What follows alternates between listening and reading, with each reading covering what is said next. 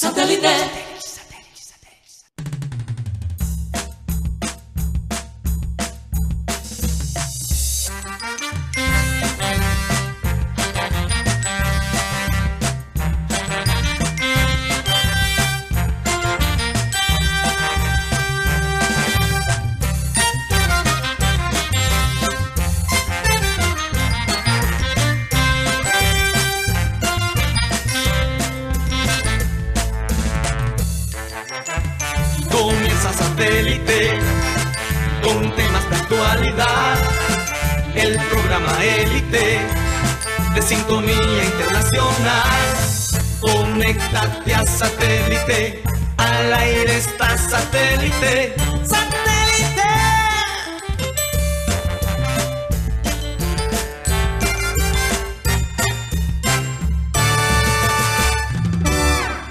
Señoras y señores, bienvenidos a programa Satélite. Muchas gracias por estar con nosotros el día de hoy. Gracias eh, por seguir con nosotros, eh, por seguirnos en las distintas plataformas. Como siempre, recordarles que estamos transmitiendo a través de nuestro canal de YouTube, programa Satélite, y a través de las distintas plataformas digitales. Buenas tardes, Mateo. ¿Cómo te encuentras el día de hoy? Muy bien, Karina. Sabes, ayer fue un día cargado emocionalmente para los hinchas del Junior, creo que también para los periodistas que, que cubren el equipo y el fútbol colombiano en general. Yo hoy me siento un poquito más optimista, luego les cuento por qué, pero les recuerdo a todos los oyentes que nos escuchan eh, por las plataformas que, que mencionó Karina, que nos pueden escuchar en vivo a través de la aplicación de radio digital donde estamos como Radio Caribe Sano en la aplicación TuneIn. Y también el programa se sube todas las tardes por Spotify. Ahí estamos como podcast. eh, si buscas programa satélite. Si nos escuchas por Spotify, por favor déjanos ahí un buen review, cinco estrellas, eh, cuatro estrellas, tres estrellas y Rocha te va a buscar, te va a boletear, entonces ya saben. Así es. Vamos a presentar a la gente de producción, Benji Bula, Tox Camargo, Alan Lara, eh, Sara Gueidos.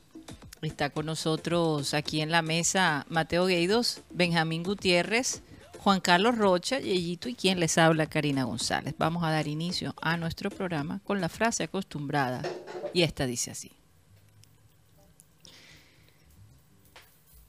El deporte delega en el cuerpo alguna de las virtudes más fuertes del alma, la energía, la audacia y la paciencia. Y es verdad que sí. Energía porque sin energía difícil hacer deporte. La audacia es esa capacidad ¿no? de sobrevivir, de, de, de ser creativo en, en lo que haces. Y por supuesto, ¿cuál fue la última, Mateo? ¿Recuerdas?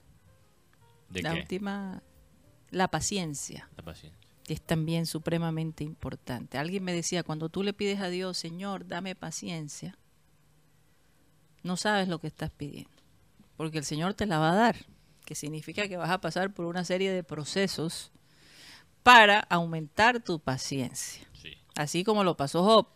O sea, la paciencia es como un músculo, Karina. Si tú pides, quiero así estar como Arnold Schwarzenegger, pero no quieres pasar por el sufrimiento que tienes que pasar para... el- o sea, los músculos crecen cuando se rompen primero. Sí. Así crecen los músculos. Se rompen y crecen, rompen y crecen. Entonces, si tú quieres aumentar la paciencia, tienes que estar en situaciones donde tu paciencia es retada. Bueno, yo tengo ciertas personas que me retan con la Sí, paciencia. es bueno tener esas sí, sí. personas. Por ejemplo, el hecho de que Rocha llega tarde y hace un ruido cada vez que se sienta. Dios. No, pero él ha mejorado, Karina, ha mejorado. Lo vas a atacar así cuando ha mejorado. Parece un ninja ahora comparado con antes. Sí. Ah, El otro día entró gateando, literalmente, para no sí. hacer ruido. En todo caso, eh, yo creo que nos tenemos que llenar de paciencia. Mm. Tenemos que aprender a, a- a ser deportistas mentales, porque eh, no hay de otra. Yo ayer eh, vi un, eh, una rueda de prensa diferente del máximo dirigente, con una actitud más conciliatoria, si se podría decir. Sí, no. Sin embargo, eh, dijo básicamente, la hinchada ha estado dura, tengan misericordia de nosotros, literalmente, porque este señor se fue por cómo se sintió aquí en la ciudad de Barranquilla. Entonces, eh, pues, poquito se excusó, ¿no? de las decisiones, porque él dijo que él pensaba que el equipo iba bien, y yo, yo decía, pero ¿qué equipo estaría viendo él? Eh, eso me sorprendió. Ni siquiera en las victorias el semestre pasado con el Bolillo se jugó bien. Entonces jugó ahora dijo mal. que va a viajar con ellos a Bogotá. Hombre, me parece. Eso ya sí que el parece. presidente de- de- del equipo nunca aparece. El máximo dirigente. No, yo sé. El pero el presidente del equipo nunca Ah, aparece. nunca. Entonces el máximo dirigente, que no debería hacerlo, es el que va a ir. Porque ¿cuándo has visto tú al presidente del Junior, por lo menos los medios, a lo mejor lo hace a escondidas, sin las cámaras, y nosotros no lo sabemos? Pero ante los medios el presidente del equipo nunca aparece. Solamente en caso extremo, que la cosa esté supremamente complicada, entonces lo echan allá de frente para que hable. Porque De vez esa en es la cuando. única Y, y es chistoso porque él tiene voz de locutor. Rocha, la verdad. Arteta, el presidente Arteta tiene voz de, de una persona de medio y casi nunca habla. Eh, no habló en el homenaje a Villera. Le entregó un papel y después se fue de la cancha. Como aquí coge pelado y después se fue. Eh, me pregunto si le interesa el fútbol. No sé, Rocha, tú lo conoces personalmente. Claro, Ah, bueno, ok. se lo he ¿Tú crees que al- al presidente le apasiona el fútbol? Creo que sí. Yo creo que sí, no sé. No sabes. No sé, no Ok, sé, bueno. sí. Vamos a cambiar, no quiero poner aquí a Rocha en una posición difícil. Así es. El hecho es que es importante de una forma simbólica lo que tú mencionas, Karina, lo que mencionas sobre el máximo dirigente viajando con el equipo. Una decisión que a mí me parece, a mí me parece sabia. Eh, hemos hablado de a veces cómo el máximo, máximo dirigente eh, es su peor enemigo por ciertas declaraciones que él da frente a la, prensa. Eh, en este caso yo creo que él está asumiendo el reto porque ¿quién puede dar la cara ahora mismo? Tiene un hijo que está en modo de elecciones, tratando de tomar la decisión si va a los debates o no. Tienes a otro que no se sabe dónde está. La mayor, Karina, seguramente haciendo cuentas, no aparece públicamente mucho. Eh, el Cuando nieto, era presidente, el sí. nieto es Hay que reconocer joven. que cuando era presidente él hablaba bastante. ok, Pero siempre decía. pero estoy no, preguntando quién da la cara. Él está en otro modo, tiene el presidente que no habla y el nieto no creo que es tiempo para ponerlo en esa posición cuando todavía apenas está entrando al entorno del club como tal. Entonces, él tiene que ser la persona que da la cara por la familia, por los dueños, por la junta directiva. Él tiene que hacerlo. Además que la decisión del bolillo fue de él. Y la verdad, yo siento cierta, no, no piedad, no sería la palabra, pero eh, me conmueve que esta situación en el Junior la toca que enfrentar un señor de- de 85 años. O sea, no hay más nadie. No Difícil reemplazar esos zapatos. ¿ah? Él, tiene, y él tiene cosas muy buenas, hay cosas que hemos criticado en el pasado, obviamente decisiones que él ha tomado, cosas que él ha dicho. Sí. Eh, pero, ¿qué viene después de él? ¿Qué viene después de él? A su edad, 85 años, y todavía tiene que ser él el que da la cara. Es un poco preocupante para el futuro. Ahora, sabemos que hay la próxima generación. En- Mateo, yo en- lo en que creo nieto, es que él tiene un- una meta, Sí, precisamente a sus 85 años y todos estos años invirtiendo en este equipo, de ver el equipo en un torneo internacional y ganarlo. y ganarlo, sí. Yo, yo creo que cuando tú llegas a esa edad, tú empiezas a hacer, a revisar tu vida y a mirar todos los logros Lo que, que has te tenido y te das cuenta que hay cosas que te hacen falta. Y yo creo que una de las cosas que él debe estar buscando es precisamente ver al Junior, su equipo, el cual le ha dedicado tanto tiempo, le ha dedicado energía, para bien o para mal, eh, tenga algo internacional y lo deje así, porque una vez ya el equipo conoce el camino las probabilidades de que vuelva a ganar un título internacional pueden ser muchas, ¿no? Cuando tú conoces el camino eh, a cómo llegar a, a esos momentos, eso no se olvida. Eso está allí. Eh, sobre todo si tienes un equipo que puedes aspirar tenerlo por los próximos tres años, con jugadores que, que van a rendir de una manera consistente. Y yo imagino que hay que calmar los ánimos porque es que ya, yo no siento, mira, lo que suceda este semestre va a ser la misma situación que vivió el bolillo. Va a ser un plus. Cualquier persona que logre poner al, al junior en una mejor posición De lo que estaba antes. de lo que estaba antes, va a ser un héroe. Es que, es que es un chiste. Yo, yo entiendo la gente que, que dice que es un chiste. El Arturo Reyes hace un desastre, nos deja de último. El bolillo eh, levanta el equipo. Aunque para mí el equipo no jugó mucho mejor, pero los resultados empezaron a ir a favor del Junior, eso no se puede negar. Y después el Bolillo hace desastre el segundo semestre. ¿Y quién llega para limpiar el desastre del, del Bolillo? el que creó el primer desastre. Entonces, yo entiendo la rabia de la gente. Eh, yo no me arrepiento de las cosas que dije ayer. Todavía creo en todo lo que expresé sobre Arturo Reyes y cómo llegó a este puesto, no por calidad, no por rendimiento, sino por eh, viveza, por buenos manejos. Eh, y yo no digo que eso esté mal, yo no juzgo eso. Quiero aclarar, uno tiene que, a veces, Mateo, esto es una jungla donde hay que sobrevivir. hay que sobrevivir. O sea, te- imagínate, La ley del más fuerte. eh, dicen que los animales que siempre sobreviven las cosas son las cucarachas y las ratas.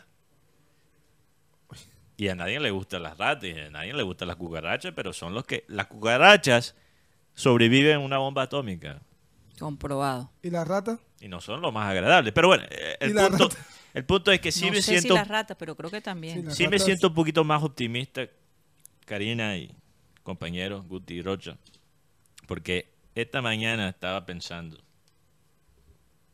por lo menos, es una decisión controversial lo de Arturo Reyes, pero por lo menos Junior tomó una decisión que entiendo. Que me guste, que me guste, es otra cosa. que Pero- tiene lógica. Pero hay una lógica, sea una lógica buena o mala, hay por lo menos algo de lógica en la decisión que tomaron. Se Ayer- pensó empresarial. Sí, que- Ayer vimos la rueda de prensa de Arturo Reyes, Juan Carlos Rocha, y me pareció un Arturo Reyes con un- una actitud medio sencilla, como humilde. Yo no vengo aquí a hacer maravillas, en efecto, eh, o sea, eh, yo esto- voy a asumir el cargo porque formo parte de la nómina, como quien dice, no Está- fue mi decisión, ¿verdad? Estoy aquí porque eh, los negocios con, con el equipo me atan de alguna manera, ¿verdad? Y se va a hacer lo que se, se tiene que hacer, ¿no? Él tiene mucha ilusión de llevar el equipo donde debería estar, que me parece excelente, y, y tengo que reconocer que tuvo una actitud bastante calmada, sin, sin, sin prepotencia, tratando de dar respuestas sencillas, no tan complicadas. No sé, dime tú. Lo que pasa es que cuando, Karina, cuando se te aparece esta segunda oportunidad. Tercera oportunidad. No, yo digo segunda porque a él le están pagando por algo que no está haciendo. ¿A qué me refiero? O sea, A- del mismo contrato. del mismo contrato. Sí. O sea, a, a él no le liquidaron el contrato, él no firmó en ningún momento la rescisión del contrato, no, él, Junior, vamos a seguirte pagando mensualmente hasta que finalice, hasta el mes de diciembre de este año. Eh, Lo cierto es que eh, él tiene esta oportunidad, una oportunidad que quisieran tener todos. ¿A qué me refiero? Una segunda oportunidad de pronto en el amor, en el trabajo, para poder remendar, corregir. remendar, sí, Sí, sí, re- sí. corregir, yo, eh, Reivindicarse de porque yo, me imagino que Arturo Reyes, como todos, se hizo una autocrítica cuando salió de Junior. Él dijo, "No, Ojalá. hubiese sido de pronto menos permisivo, hubiese utilizado más a los jóvenes, hubiese- no me hubiese dejado guiar, porque en su gestión él delegó también, delegó el liderazgo. Cuando tú eres líder de un proyecto, a- eh, tú eres el, el responsable que si le va bien o le va mal. Cuando ya tú empiezas a delegar eh, tus funciones que te corresponden, o de pronto que no hay esa autoridad, o no demuestra esa autoridad, eh, no hay un respeto de parte del grupo que lideras. Ayer cuando eh, fue a manifestó que va a viajar con el, con el grupo, yo, yo, yo de seguida eh, dije, lo que pasa es que de pronto el máximo dirigente dirá, si voy yo, muestro algo de autoridad. Ve el grupo Pero también es un espaldarazo. También es un apoyo moral contra... Pero sí, pero, a favor pero de bajo las circunstancias eh, de lo que viene, porque sa- sale de una persona autoritaria que hacía lo que, que el grupo, o sea, pasaba la decisión por una sola persona. El que no le gusta la papi, si no te gusta, chao, te puedes ir. Si no te gusta, eh, otros se, tuvieron que, que calar, aguantar, otros, no, no, como Quintero, no, no, no, me, no, no quiero nada, yo me voy, mejor me voy. Eh, porque con Bolillo estaba ese, eh, por decirlo así, esa imagen o esa, esa fuerza de, de la parte de autoridad. Guste a quien no le guste. Claro. Aunque mande bien, aunque mande mal, él, él era el que, el, que, el que decidía al final. Él era el que mantenía el control Pero- entre esa situación. Y tú sabes que es lo más curioso. Frente a todas las situaciones. El Frente a todas las tenía la última palabra. Era la última palabra frente a todas las situaciones. Te creo en casi todos los casos excepto uno, pero Sí, después hablamos de eso. sí. Eh, lo cierto es que, tanto así que ayer, antes de que se diera esta reunión, o, el máximo dirigente llegara con, con, con su nieto, él estuvo reunido con la- De- o sea, después del bolillo renunciarse. él Sí. estuvo- De Eh, renunciar, sí. Él estuvo reunido De ayer, renunciarse. ayer antes de que el, el- el máximo dirigente llegara a la sede a mí deportiva, el máximo dirigente estuvo reunido con el Borillo en su casa. Ahora que estábamos aquí en el programa. ¿Cómo fue la cena? No, El parece- almuerzo. no, él Ah, un almuerzo. Como a la una, ¿no? Como Ah, una, ok, yo pensé que era una temprano. cena, me- ya me estaba No, imaginando el no, bolillo, no, fue entonces, una él pelita. Llegó, llegó.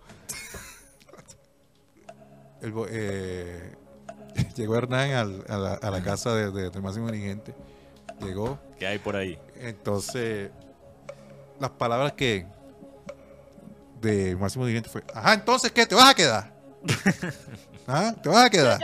Mira que, no, no, definitivamente yo me voy y tal. No, listo, volaron cinco minuticos, listo, chau, chau, no hay problema. Ni un tinto.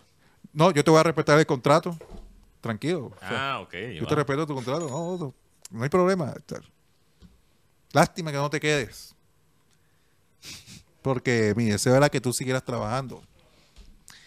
¿Y qué dice el nieto de...? No, ¿qué va a decir? Eh, Yo, yo creo que... No, me- o sea, se supone Sí. que él está tomando ciertas decisiones. Eh, estaría de acuerdo con, con su abuelo que... Eh, Están tratando de poner la pauta, y ya lo he Sí, dicho muchas veces, poner la pauta de cuál es el criterio para sacar un técnico, cuál es el criterio para no. Porque esta, esta vaina, esta vaina de si gana el próximo partido, se queda. Y si pierde, se va. Eso nunca ha sido lógico, nunca ha sido un criterio coherente para medir el trabajo de un, de un técnico. Porque hay dos opciones. O el técnico está cumpliendo con su visión y el proyecto,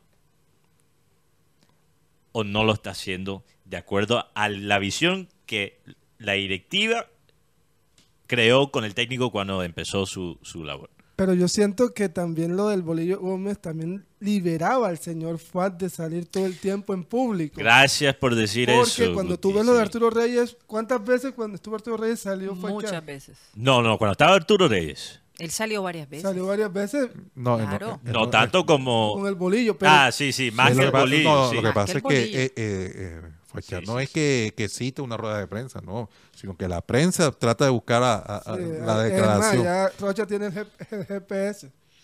Pero más, lo- les cuento lo que pasó Sí. ayer. Aquí una infidencia de Rocha. Ok. ¿Y para qué la vas a contar? Ah, bueno, no la cuento. Entonces, Mierda, ya, ya, ya. Ayer- Rocha le vetó a Guti. Ayer Juan Carlos Rocha O sea, le decían Viper. Viper. Sí, ¿Por qué? Porque apenas, apenas vio la placa que fue, digo, ese es, allá abajo. Pero, Eh, pero lo de liberar a, a Fuad Char, Guti, es interesante que digas eso, porque no, no solo creo que el bolillo liberaba al máximo dirigente de pronunciarse públicamente en cierto sen- sentido, Karina, pero también creo que el bolillo le liberó al máximo dirigente de tomar ciertas decisiones difíciles. Y esto es al- algo que hemos hablado, pero la razón que, traigo este tema de nuevo porque Julio Comesaña le dio a un periódico de aquí de la ciudad ciertas declaraciones sobre el tema de Hiera. Y el profesor Comesaña dice que eh, para él sacar a Viera faltando seis meses en su contrato no tiene mucho sentido. Que era crear un problema innecesario. Ahora, yo entiendo por qué Comesaña lo está diciendo. Entiendo su punto de vista. Lo tenemos que valorar por la experiencia que tiene, lo que logró, lo que no logró en el equipo. Pero Viera creo que se puso también en esa posición. Pero es que yo no Se entiendo. puso porque no quería, y esto lo sabemos, no es un, no es un invento de nosotros, ¿ok? Lo que voy a decir.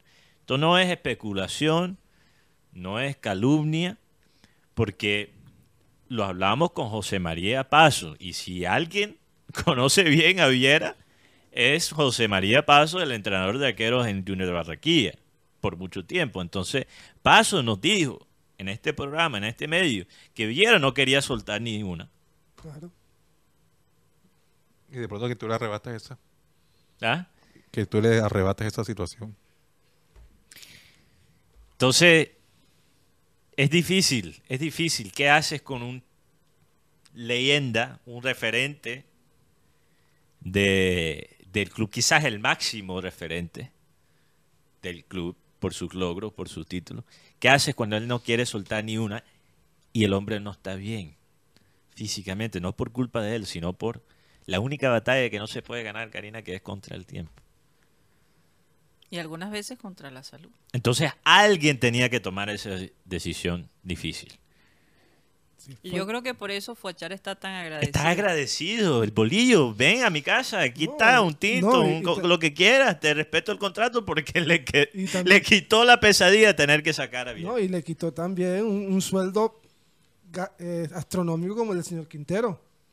Imagínate Porque también. una decisión del Bolillo Gómez, porque cuando él llegó a Barranquilla, la frase fue, es, es que Juanfe Quintero es mi hijo, es como mi hijo. A los hijos también a hay que, hay que, hay que mandarlos para afuera. ¿Ustedes creen que el bolillo tomó la decisión de Viera y lo de Quintero sin aval de los directivos? No. Absolutamente. Pero lo de Quintero fue algo transito, eh, no, no fue una decisión de tampoco compartir los directivos, fue algo que estaba pasando en el transcurrir en la pretemporada. Bueno, te voy a hacer esta pregunta entonces, Rocha. ¿Los directivos sufrieron la salida ¿De quién? De Quintero? Al contrario, que se largue. Exacto. Que se vaya. El bolillo hizo El bolillo, el bolillo lo que- hizo el trabajo sucio. el trabajo sucio. Total. Ahora, Mateo, eh, dicen que la prensa barranquillera es complicada. Imagínate. O sea, Pero yo ayer vi un programa de Win sí, que le dedicaron al Junior alrededor de 30 minutos, si no es más. sí. Y yo los escuchaba hablar y ellos eh, se volvían locos porque no sabían realmente eh, dar un diagnóstico Sí. teniendo personajes allí como exjugadores y todo, de lo que le pasaba al Junior. Y la conclusión es la misma que nosotros hemos dado. Cuando ni los directivos, ni el técnico, ni los jugadores, ni la hinchada están en el mismo, en el mismo, ¿cómo se dice? En el mismo sistema, Sí, cuando no se alinea. cuando no se alinean, el caos se crea. Entonces, ¿qué quieren que la prensa barranquillera diga? Que Reyes es el mejor técnico del mundo. que Bolillo es lo mejor que nos ha pasado. Que no nos quejemos, que no pidamos algo mejor para nuestro equipo. Nosotros también representamos la voz del que no puede hablar. porque escuchamos, estamos hablando con gente y todo eso es como recolectar en nuestra base de datos para poder analizar con criterio y, y con ciertas eh, eh, eh, con cierta información que nos llega Sí. lo que podría estar pasando. Nadie ha podido dar un diagnóstico de lo que está pasando en el Junior. Lo único que se ve en el equipo es un verdadero caos. Y si no comienza por la cabeza, es muy difícil que el resto, es decir, en un edificio, si tú pones la base mal, lo más probable es que ese edificio se desborone y se caiga. Lo que vimos Sí. nosotros ayer en, el, en, en Bogotá, cómo viviendas que están construidas pobremente, como edificios que no tienen las estructuras antisismo, sufrieron un estremezón como el que vivieron el día de ayer y como todavía en algunos momentos lo siguen viviendo. Porque esto va a durar días. Después de un gran terremoto, lo que llaman en inglés aftershocks o las repeticiones vienen por días y algunas podrían ser tan fuertes como la primera. Ayer la gente no podía dormir en sus casas por, por temor a que se les viniera el techo encima. Entonces, si no hay unas bases fuertes, si no hay unión en los dirigentes y hay esta división constante, yo no veo cómo se pongan de acuerdo. Entonces, eh, la prensa simplemente trata de entender lo que está pasando y de decir, digamos que la prensa con cierta lógica y cierta inteligencia, porque sí, sabemos que hay mucha gente que tiene eh, programas de radio que hablan y hablan por hablar, sin fundamento. Como dice Rocha, dicen lo que quiere escuchar la gente. Exactamente. ¿Por qué? Porque, ¿qué pasa, Karina? Entonces, entonces Sí. imagínate, si la prensa nacional le dedica más de 30 minutos al caso Junior porque se están jalando los pelos No saben. Sí.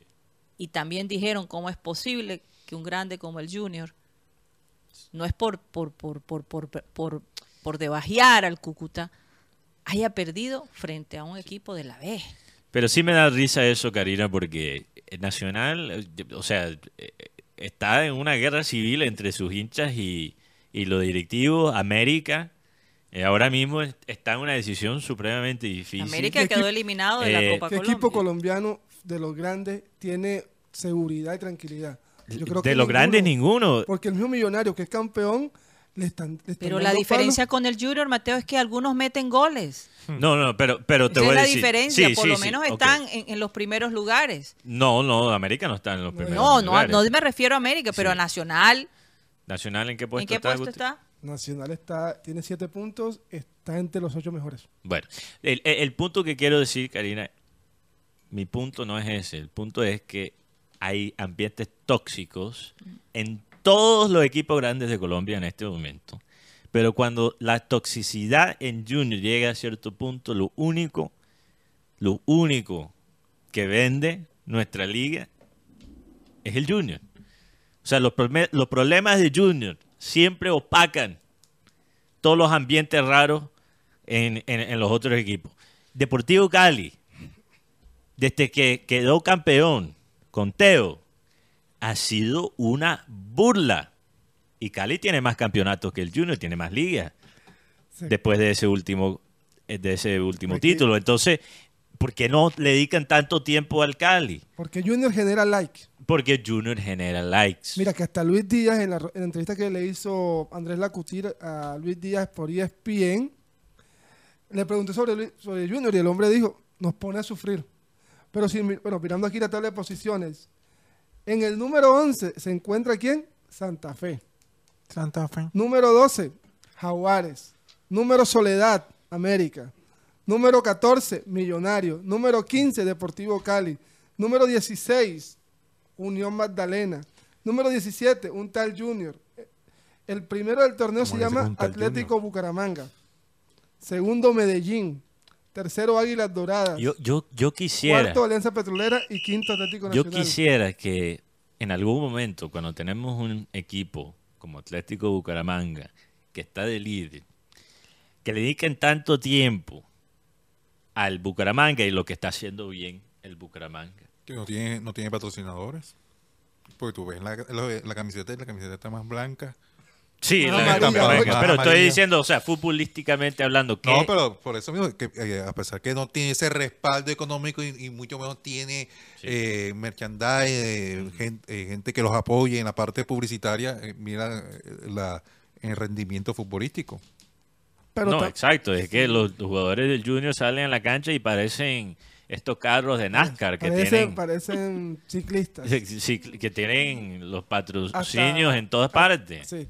El tema Yo con- una vez dije, Guti, lo último que falta es que en los shorts atrás le pongan una publicidad y No, ahora si, hay- se la, si se la han puesto. Y más, ahora hay- Recuerdo que en el 2000, ¿Cuál le han puesto? El en el papel 2006, higiénico. la muñeca en la parte de acá la recuerdo muy bien.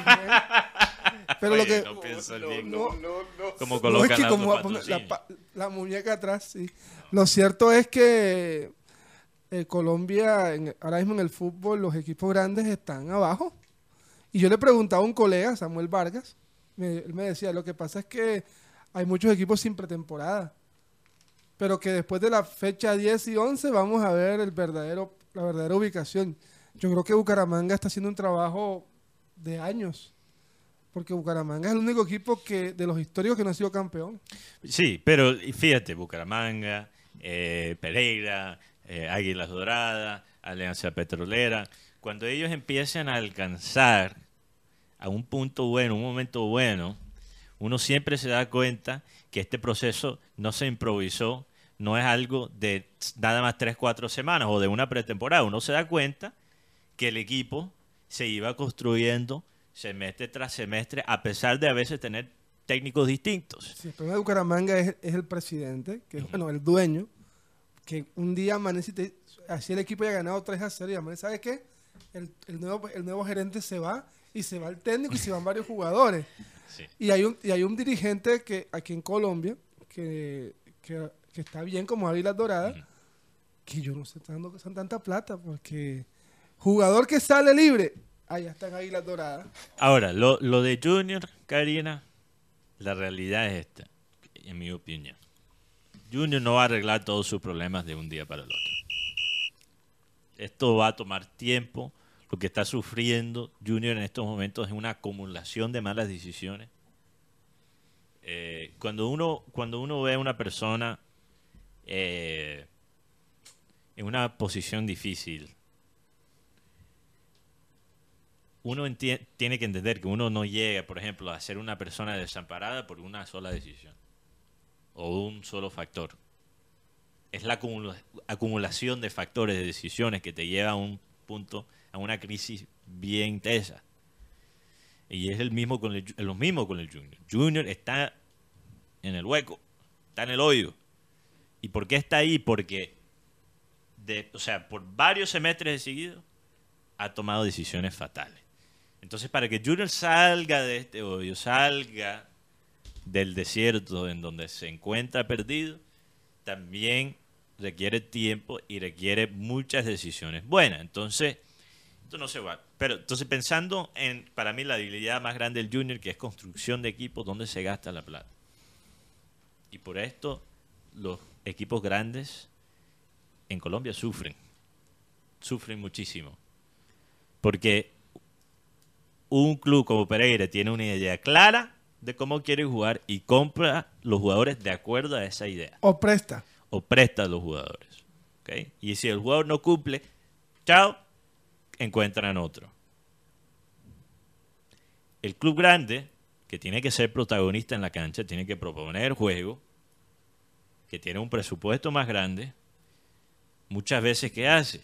Compra el jugador del momento, de Pasto, de Bucaramanga, de Tolima, de estos equipos que a veces tienen sus momentos como protagonistas, pero no están siempre peleando con la presión de ser campeón.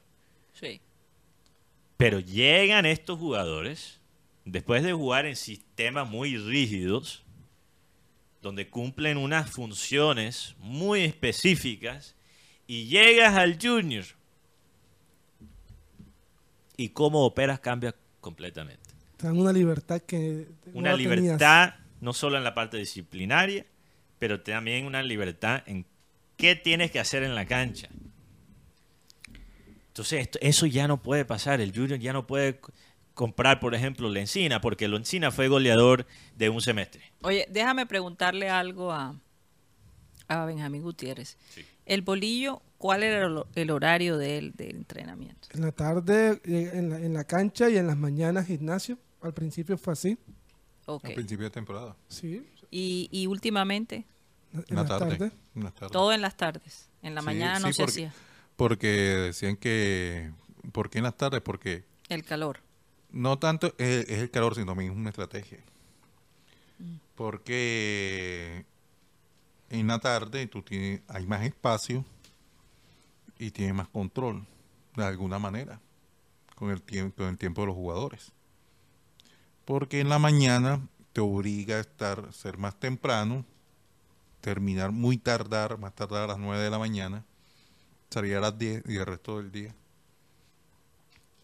Es más descanso. Se sí. prestaba para, Eh, para, sí, para no, tener eh, mucha pernicia. eh, correcto, eh, no, que más descanso para el jugador, más tiempo con la familia, pero el problema es que la, la cultura, o vamos a ponerla así, la, algunos no son tan profesionales que, que aprovechan el tiempo, ah, se ponen en, en- en otra actividad, eh, estar inclusive, eh, estar con el ve- ver, eh, estar viendo televisión, eh, eh, Viendo televisión, querrás decir. viendo televisión este lo- lo- y, y no aprovechan el tiempo en- de otra manera. Por eso es que ha- hacían esas actividades en la tarde. Ahora, Arturo Reyes, ¿cómo es su, Por lo su menos, estrategia? el la último momento que estuve acá era en las mañanas. En las mañanas bien temprano, de- desde las 6 de la mañana. Para comenzar y terminar a las 8, 8 y media, hasta las 9 de la mañana. Y después el resto de la tarde. No, era una sola, una sola jornada.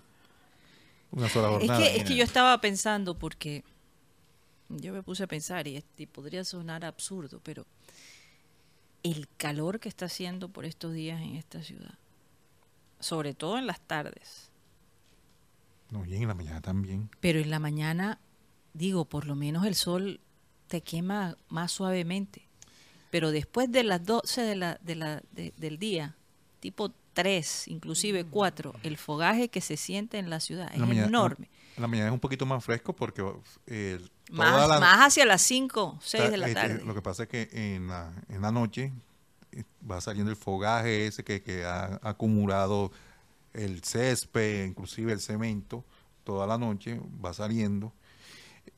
En cambio, en la tarde eh, apenas está saliendo ese fogaje. Pero yo, yo pienso que eh, el tiempo con la familia también es importante. El tiempo con la familia. Y estos jugadores poco tiempo tenían con su familia, con el bolillo. Recuerda que él se los llevó por una temporada, Porque estaban faltos de, estaban faltos de, de de- físico. de físico. Después, eh, es decir, la vida de un jugador de fútbol no solo es el fútbol, ellos también son seres humanos y tienen familia. Yo creo que, que, que- que lo ideal está en la mitad, que se entrene un poco en la mañana y un poco en la tarde. Esto lo, eh, lo tenía el cuerpo técnico. pues. Como a las nueve y media comenzaban a hacer gimnasio hasta las 11 de la mañana. Haciendo gimnasio Podían en la irse a descansar. Y hacían trabajo de campo en la tarde. Exactamente. Y tienen tiempo con la familia, porque en la tarde los hijos regresan del colegio y no los ven hasta la noche y están cansados. Hay, hay una Bueno, serie de... Karina, la verdad es que sabemos que para ser futbolista profesional, tiempo familiar es muy limitado. Es una realidad de, de la profesión y eso no lo puede... eh, Bueno, habría que ver, por ejemplo, Mateo, cómo los equipos en, en Europa manejan ese aspecto. porque Sí, hay que ver. Hay en que Europa hay comparar, reglas Sí, pero también. Europa no hay el calor de Barranquilla. Entonces hay factores aquí que hace. O sea, yo, yo entiendo lo que hacía el bolillo porque el bolillo básicamente, básicamente entrenaba eh, los jugadores a un punto donde no les tenía, no les dejaba con energía para otras cosas. ¿ves? Para que no entraran en otras cosas, otras, porque ¿quién quiere salir a rumbear después que te Mateo, No. cuando la es pierna joven, como cuando una es gelatina. joven, No, y cuando se es cuando- joven hay, hay energía para No, y cuando, No, se, y cuando se presentó es el tema de indisciplina, él actuó de una manera, de una manera severa. O sea, no se me sale, que importa que sea el mejor jugador o que me esté metiendo los goles. Lo que pasa, Rocha, es que lo peligroso de una jornada como la de Arturo, de, ¿tú sabes cuál es? De 6 a 9, es lo que dijiste. Eso es lo que, lo que. ¿Dónde está la Yo- jornada de gimnasio? Cuando ahí, yo es salgo a tomar, aquí hablando de experiencia propia, Experiencias vividas. experiencia vivida, cuando yo salgo a tomar, ¿cuándo se siente uno mal después del día siguiente? No es a las 6, a las 9. No, no, no, es a las 12, Exacto. a la 1. O sea, si yo salgo a tomar, yo incluso a veces me despierto más temprano. Me despierto a las 5. Y yo, ¿qué es esto? Y me siento listo. me Bueno, el chino Sandoval lo hacía, ¿recuerdas? Entonces, a lo mejor con estos entrenamientos de Arturo Reyes lo puedes hacer hasta con guayado encima. Oye, Mateo, eh, cambiando rápidamente el tema como los locos. sí, hay que hablar de otras cosas. Eh, estaba leyendo lo que comentó Jürgen Klopp con Mm. respecto a la, a- al papel de, de- de la Liga de Arabia Saudita. sí, Él ha visto partir a varios de sus jugadores como Fermino, Henderson y Fabiño. sí. Y él dice que cuando un mercado tiene fichajes y además de eso tiene di- dinero ilimitado, es un problema. Y pidió algún tipo de regulación al respecto, porque acuérdate que ellos quieren llevarse a Mohamed Salah, se quieren llevar a, a, a Allison, a Becker. Intentaron con Lucho, ¿te acuerdas? Exactamente. Entonces él dice, ¿dónde puede haber límites para esta gente? Y se va a volver cada vez menos atractiva o más competitiva en cuestiones de el- las ventas de los jugadores, porque en Arabia Saudita son capaces de duplicar o de, o de aumentar las propuestas ¿no? para comprar los jugadores. Y, los, y- es demasiado atractiva, sobre todo jugadores de experiencia. Sí. Entonces, ¿qué va a pasar con las ligas de Europa? Sí y no, Karina, de nuevo. La, la liga, o sea, Karina, ¿dónde- la plata limitada de Arabia Saudita, ¿a, qui- a quiénes va ahora mismo? Ilimitada. Ah, ilimitada, ok, la- los fondos. O sea, no que- tiene, no los tiene fondos que han fondo. invertido, Karina, te voy a hacer esta pregunta. ¿A quiénes han, han ido? ¿A dónde? Ay, ¿A dónde? Karina, ¿a cuáles entidades? A los equipos que, han No. que, que- que se han vendido los, los jugadores. O sea, el Liverpool ¿Que están recibió un dónde? dinero increíble por esta gente. En ningún otro momento de la historia el Liverpool hubiese podido recibir lo que recibieron por Fabiño y por Henderson. Pero eso no beneficia Firmino a los técnicos. Mateo. Eso no be- beneficia a los dueños del equipo, pero a los técnicos no. Eh, no es tan blanco y negro. No es tan blanco y negro. Porque eh, cuando un equipo como el Liverpool tiene jugadores como Fermino, como Fabinho y Henderson, pocas veces ganan plata, recuperan plata con ellos, ya la edad que ellos tienen. Es un gran negocio para los equipos de Europa. ¿Ok? Mira, lo de Rubén Neves, que es uno de los casos que hemos usado para demostrar que no todos los, los jugadores que van para Arabia Saudita son jugadores viejos, porque Rubén Neves tiene 26, pero tú sabes por qué yo creo que Rubén Neves se fue para Arabia Saudita. Porque Rubén Neves jugaba en un equipo que se llama los Wolves, los Lobos de Wolverhampton. Un equipo que tiene un proyecto interesante, pero es un equipo de media tabla en la Premier League.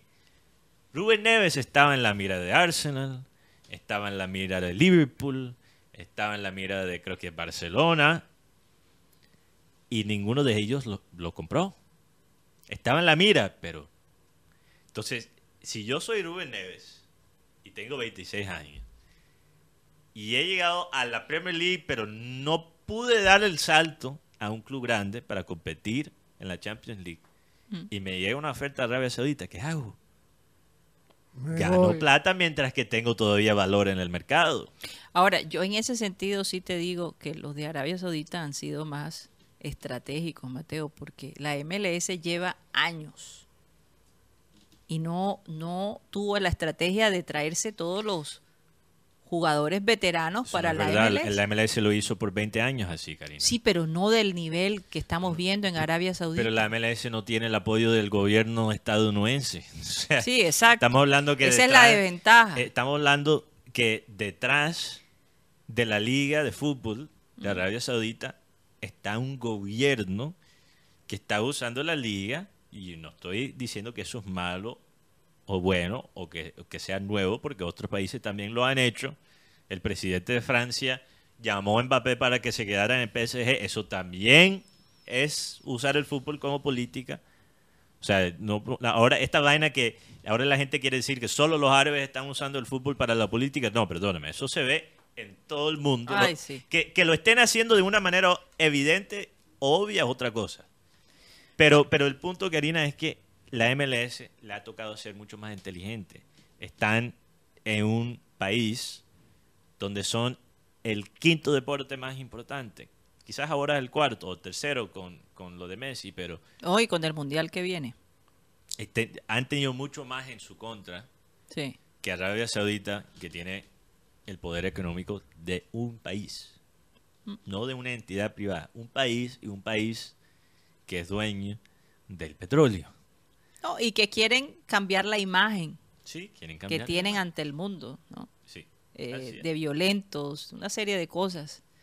Pero, En fin. Sí, el problema que la gente tiene, la, la- el problema moral que hay con Arabia Saudita es que Arabia Saudita, ningún país es perfecto, los Estados Unidos ha cometido Sí, atrocidades. total. O sea, ningún, ningún país tiene las, ma- las manos limpias.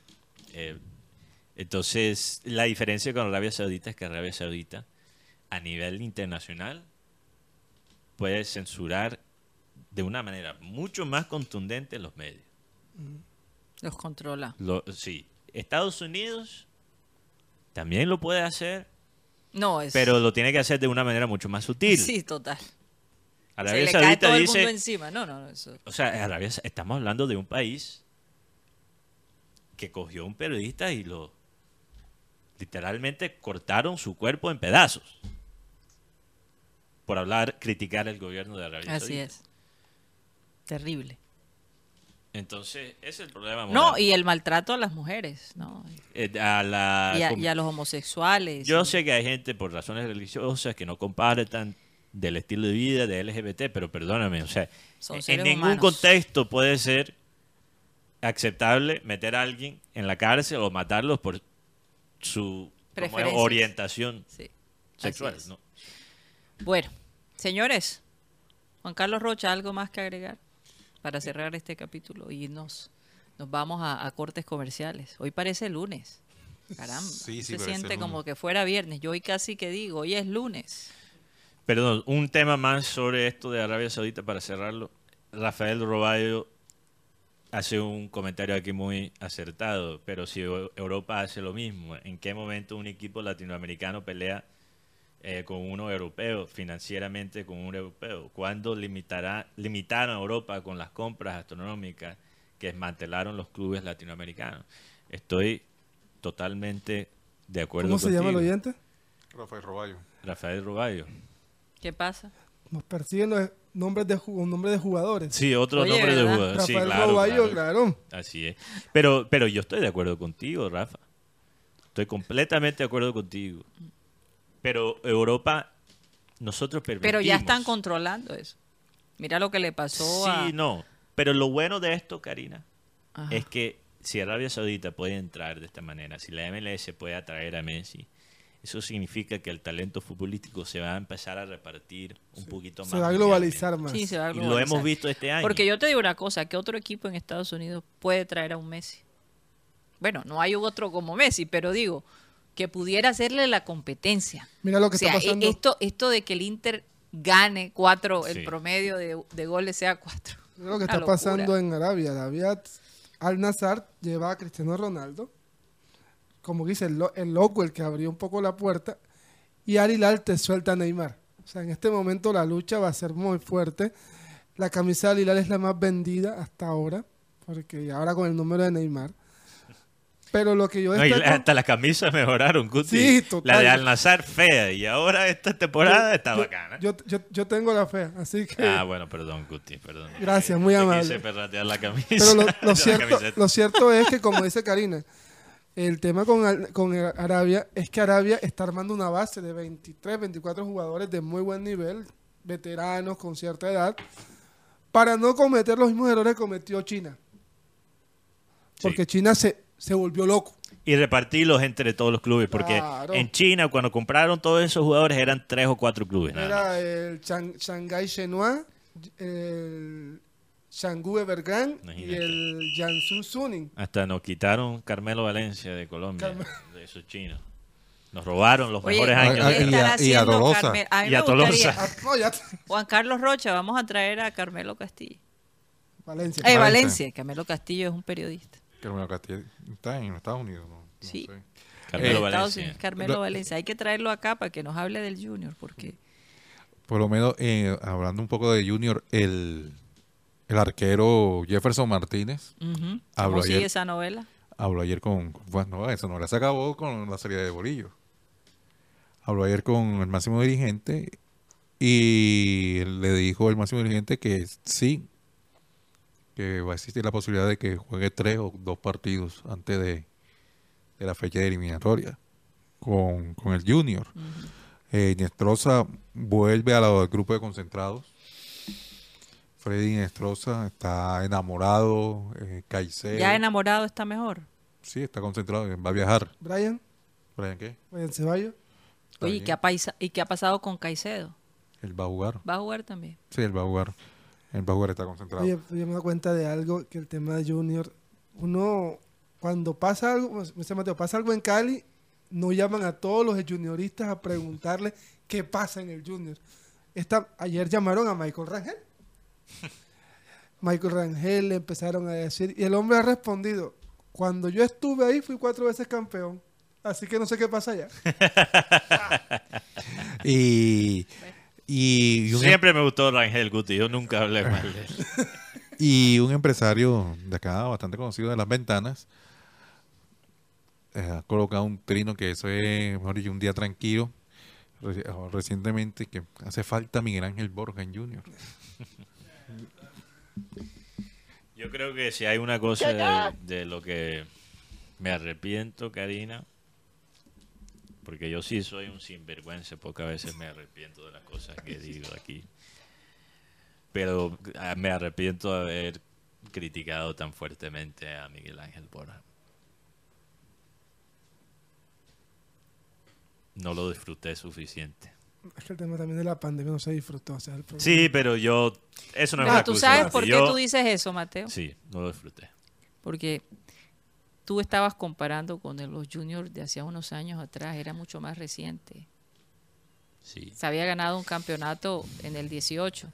Y, y, Y, entonces, 19 ¿qué, exactamente, entonces, ¿qué, ¿qué pasa, Mateo? Que después que ha pasado todo este, des- ¿cómo se diría? Descachalandre. Sí, sí, O este, de- no podría decir, este desastre. sí. Ahora extrañamos lo del 2020 y 2021, sí. que tenían cierta calidad, ¿verdad? Eh, que, daba- que, que por lo menos metían goles, porque Borja metió varios goles. Yo, yo, sí. Entonces, entonces uno dice, óyeme, que estábamos pensando. Es que tú estabas, el punto de referencia tuyo ahora cambió. cambió también porque Claro. yo estaba Sí, tratando de, de aplicar quizás conceptos europeos de lo que debería ser un delantero a Borja, que por alguna razón Borja nunca, lle- nunca realmente pegó en Europa. Él es un delantero, un excelente delantero para el fútbol sudamericano. Lo que pasa con Borja es que a veces es difícil con Borja por el lenguaje corporal.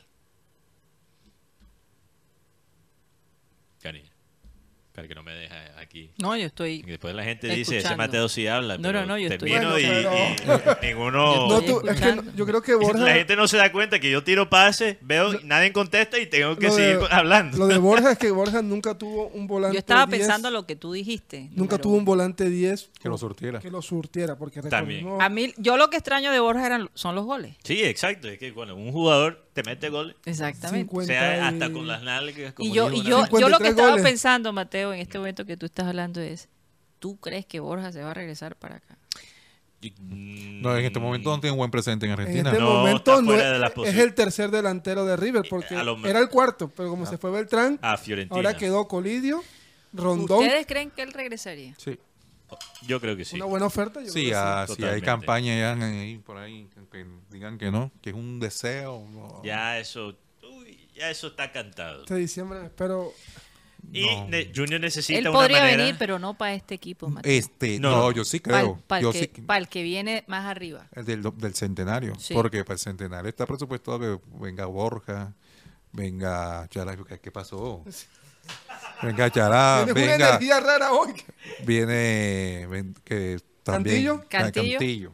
Víctor Cantillo. Cantillo, Chará y Borja para el centenario. Oye, Eso, entonces, o sea, no estoy diciendo ¿cuándo, que se le acaba, ¿cuándo se le acaba el contrato a Cariaco? En diciembre. No, el otro año, A mitad No, de año. a mitad de año. O sea, que él todavía estaría en el centenario. Pero en Estroza sí es diciembre. Sí, Nestrosa. Celébralo, Didier también. Curramba. Didier también. Sí, Celébralo, el, tema es cerebro, currambas. Ey, si se le acabó el contrato a, a Cariaco y recientemente se lo renovaron. Exacto. O sea, Sierra también se le acaba el contrato. no, ahora lo que yo digo es que si hay Ah, necesidad. ayer. ¿Ya se hizo ciudadano o no, Rocha? no, eso todavía falta. Ajá, lo que Eso no es así, porque eso no depende de Colombia, eso depende más de, de Maduro. que tengo que hacer. Yo, yo propongo, vamos a recoger fondos y que, no sé, mandamos a Rocha. De- ¿Quiénes de, de los integrantes aquí de satélite te, te llevas para Venezuela para A Guti, A lo Guti. dejo allá tirado. Oye, pero lo dejas allá con Sí, lo Cariaco? dejo- lo dejo la amistad de Guti Rocha se ve. No, si supiera la que me hizo ayer, me dejó tirado Ya, allá en el entrenamiento. ¿no? ¿Tú ¡Qué lo que piedra! hizo- Tú sabes lo que hizo Guti. Tú sabes lo que hizo Guti, Rocha. No, la próxima vez se va a ir conmigo. No, no, Rocha. Guti vino aquí y me contó su versión Para que yo no pensara mal cuando tú cuentes que, que él te había dejado botado. ¿Y qué fue lo que pasó? eh, Échenlo. Terapia agrupal aquí. No, pero espe- hablamos. espérense un momento, un momento. Vamos a aclarar. Por eso, antes de nosotros comenzar, comenzar el programa, siempre, y esto es algo que todos los que vienen aquí saben que es así, hacemos una oración y siempre pedimos armonía y paz. Y hoy, Benjamín Gutiérrez no lo pidió. Sí, ¿se dan no cuenta? lo pidió en la oración. Eh, No, por eso yo siempre lo pido, porque es que a veces el Espíritu Santo tiene que aquí ministrar en este grupo. Por eso ustedes ven tanta armonía. Yo- Pero ese cuento no lo vamos a, a Sí, escuchar. porque hay programas que una hora gritándose, imagínate. Ese cuento lo vamos a escuchar después de un corte comercial.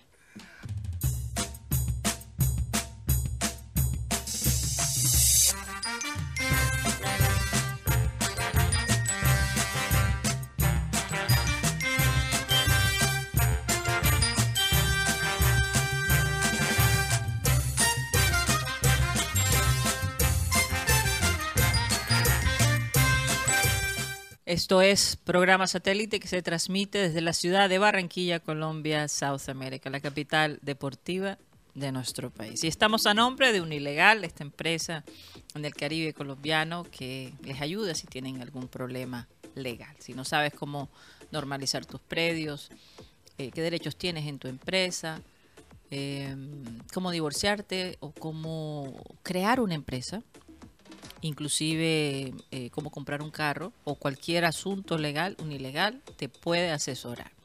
Llámalos al 324-599-8125, 324-599-8125. El costo 25 mil pesos por espacio de 45 minutos. Un ilegal. Mateo, ¿y a nombre de quién más estamos? También estamos a nombre de We Travel, la empresa de viajes que te asesora en todos los sentidos, Karina, cuando quieres, imagínate perder esos días de vacación en un viaje que no sale bien, Guti. ¿Te puedes imaginar eso? La, la hecatombe. Sí, especialmente Guti, que a veces se escapa a Santa Marta solo, cosas que me parecen Oye, un Mateo, poco siempre estoy tratando de descubrir cuáles las ciudades Sí. que producción pone. Esto debe ser Iceland o Greenland. Islandia, sí, Italia, Francia Sí. o Pereira. Así Eh, es. We Travel te ayuda con cualquiera de, esas- de esos destinos, Karina, eh, servicios turísticos, el vuelo, obviamente, tu estadía, eh, todo lo que es necesario para tener un vacación, unas vacaciones 1A. Si necesitan la ayuda de We Travel, eh, pueden visitar la oficina de We Travel en carrera 52, número 82307, edificio Le Servín, piso 2, local número 13. También pueden visitar a We Travel en su sitio web, wetravelcolombia.com. Pueden chatear con We Travel también en WhatsApp al número 304-434-8961. Y no te quedes varado como le pasó a Messi, Karina, como tú siempre mencionas. Tú no eres Messi. Messi se, se salió de esa situación tan difícil que llegó a China sin la visa necesaria porque es Messi. Imagínate. Lo puede arreglar con una llamada. ¿Tú te imaginas si Pero, los ¿sabes? chinos Me- meten preso a Messi? A Messi, imagínate, Eso sería sería una locura, desastre. un escándalo internacional. Messi lo pudo arreglar con una llamada, pero tú también lo puedes hacer antes de mano si llamas a WeTravel. Así es. Bueno, We Travel. O sea, Messi llamó a We Travel. No, no Messi no necesita WeTravel, vamos a ser honestos. Messi, con Messi todo respeto a. WeTravel, pero tú no eres Messi, la mayoría de las personas no son Messi. Sí. El resto del mundo sí necesita We Así Travel. es. Juan Carlos Rocha, rápidamente vamos a saludar a la gente que ha estado activa el día de hoy en nuestro chat. Saludos a Fernando Huelvas, Johan Nieto, Mao Jansen, William Barraza, Volmorin, Lille Carva, Johan Nieto, Freddy Noguera, Orlando Viloria Chores, saludos para él. eh, Franklin Elías Ariza Hernández, Jorge Sarmiento desde Bucaramanga, que nos saluda. Omar Vargas Heredia, saludos para Franklin Elisa Hernández. Oye, Roche, también perdón que interrumpa aquí la lista de los oyentes, tengo una queja con Johan Cassiani. ¿Por qué? ¿Qué pasó con Johan? Dijo en Twitter que él nunca me había visto en el estadio. ¿Y quién es ese? Yo, yo creo que tú eres testigo que yo muchas veces estoy sentado casi al lado, justo al lado de él en la zona de prensa. que se chequea la vista al don Johan. Johan Cassiani, Sí. que hace 9.500 millones de años lo estaban esperando. Uh. Milton Zambrano, Fernando Yosimar Conde, un personaje, Johan Un Cassiani. personaje, un personaje. sí. Eh, Jesse, también saludos para Hugo Alemán, Franklin Elías Ariza, Chespirito, uy, o sea, Chespirito, Chespirito fans. fans. ¿Eso qué es? Barrios Espinosa, Harold King, Juan Pablo Rivera, Cantillo, Castillo, perdón, eh, Harold King, eh, Rafael Roballo, también para Rafael Acosta Pacheco desde Santa Marta, que siempre está en sintonía con nosotros, lo mismo que el señor William Adap, Yosimar Conde, que son las personas que están conectadas a, esta hora de satélite, también para Barluz Espinosa, Fernando Uribe, eh, Juan Lascarro, Samir Góngora, Mito Zambrano, Roberto Muñoz, eh, José Luis Jiménez, Ernesto Pinilla, Iván José Padilla, también saludos para él. Eh, Elías Bernal, un saludo especial para Jesse, que disfruta este programa desde la frase del día. Además hizo un aporte.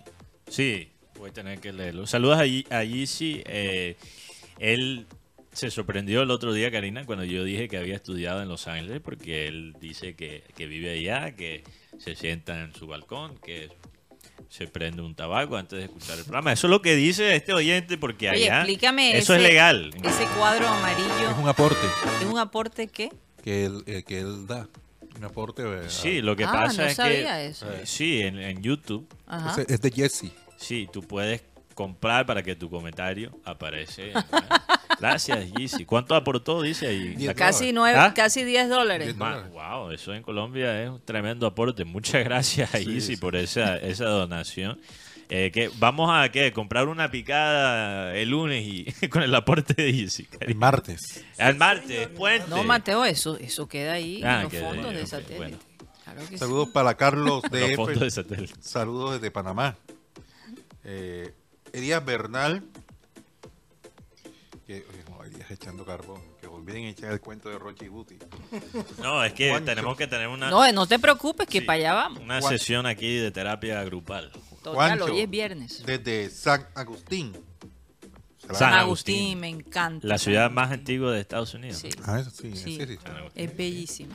San- El centro de San Agustín baila me recuerda mucho a Cartagena. Sí, porque el estilo colonial español, un poquito a Cartagena. Un poquito, un poquito, un poquito. Saludos para Jorge Noguera Mendoza, también para eh, el señor aquí eh, eh, Jorge Jorge Pérez, Jorge Enrique Pérez. ¿Cómo Sí. sigue Jorge Pérez? Saludos amigo Reinaldo Vecino y Oye, sí, se lesionó Jorge Enrique Pérez. Cuéntanos, Jorge, por Oye, favor. sí, ¿qué fue lo que le pasó? Saluda Porque a los te- Dice que se estaba recuperando. Un- un- una mención aquí que les hago a, a los orinales del son que tocan, creo que todas las noches en un restaurante aquí de la ciudad de Barranquilla. Yo estaba pensando el otro día, Jorge, yo sí soy bruto. Nunca he llevado una dama a ese restaurante donde conozco los músicos. Y ¿Cómo va qué bruto soy yo que tengo esa ventaja que... Entonces, bueno, Jorge, vamos a programar algo quizás en estos días. Voy a... y saludos Te voy a escribir. Para el usuario El Borillo Adentro. que, que- que quiere que quiere saber cuál es. que- ¿Será por- algo que dijiste tú por estos días? Ese TikTok tuvo mucho éxito. Imagínate. El bolillo entró e hizo el trabajo sucio. Y después salió. Fanfarria para un... Oye, ya terminaste, Juan Carlos. Fanfarria sí. para que. Bueno, un saludo también para Catalina Noguera y Ah, claro. El tío Freddy no lo mencionaste. No, no apareció. no Ah, apareció. no apareció. hoy. Sí, sí vamos a tener apareció. que poner la queja. Que Guti iba a decir algo. Sí está. Fanfarria con samba, garota. Te prometo que yo lo vi. Tox Camargo, dime si el tío Freddy no apareció. No ha reportado sintonía. No ha reportado. Claro sintonía. que sí que yo lo vi. Bueno, bueno, bueno. bueno. Feliz cumpleaños para... Freddy Noguera, saludos y bendiciones para todos. Ahí está. Ah, ok, bueno, saludos a Freddy Noguera, pero hay que, hay que felicitar el día de hoy, Karina, una persona que estuvo con nosotros. No estuviste ese día, estabas por fuera, pero hoy cumple César Villanueva. Saludos a. César Villanueva en su cumpleaños, una persona muy especial. eh, nuestro corresponsal allá en Sao Paulo. Hemos. Bueno, eh, eh, él dijo que va a volver a ser corresponsal Sí, porque se ausentó un, mucho tiempo con la Pero amistad de entiendo por Cantillo. qué. Con la amistad de Cantillo se retiró de los medios, digo No, yo. no, no, no. O por lo menos de No, satélite, él no él no sé. explicó, Karina, por qué Ah, ha bueno. sido complicado. Lo que pasa es que César es eh, doctor. eh, En emergencia. de- en- no, de- él es Cardiólogo. cardiólogo. Cardiólogo, sí. Entonces él, él me explicó que muchas de las operaciones que ellos tenían programado para la época de COVID quedaron aplazadas. Entonces, y obviamente como Brasil ha vi- vivido la pandemia de una manera fuerte, tres años decididos, apenas ahora están terminando de ponerse al día con todas las operaciones que quedaron Pendientes. básicamente pendientes. Entonces, por eso él está desconectado. Acepto obviamente la justificación, muy válida. Y bueno, qué chévere que pudimos tener a César de nuevo en el programa. Saludos y cumpleaños para él, como dice Guti, con muchas garrotas. Fanfarria, samba. Oye, parece que Jorge se cayó y se, se algo se Sí, tiene señora. muletas. Sí, señor. El, señor. el Sí. señor Jorge Enrique Pérez tiene una lesión en la pierna, no puede jugar fútbol, está, está como enyesado. Imagínate. Entonces, ¿cómo hace Jorge cuando está en el No va a ser convocado. No va a ser convocado. Patea con la izquierda. Mini- mínimo te contratan para el Junior mañana, Jorge. Eh, Karina, yo tengo una idea, No, pero vamos a una contar la propuesta. historia. No, bueno, es que tengo una propuesta sobre ajá, eso. ajá. ¿ok? Yo creo que...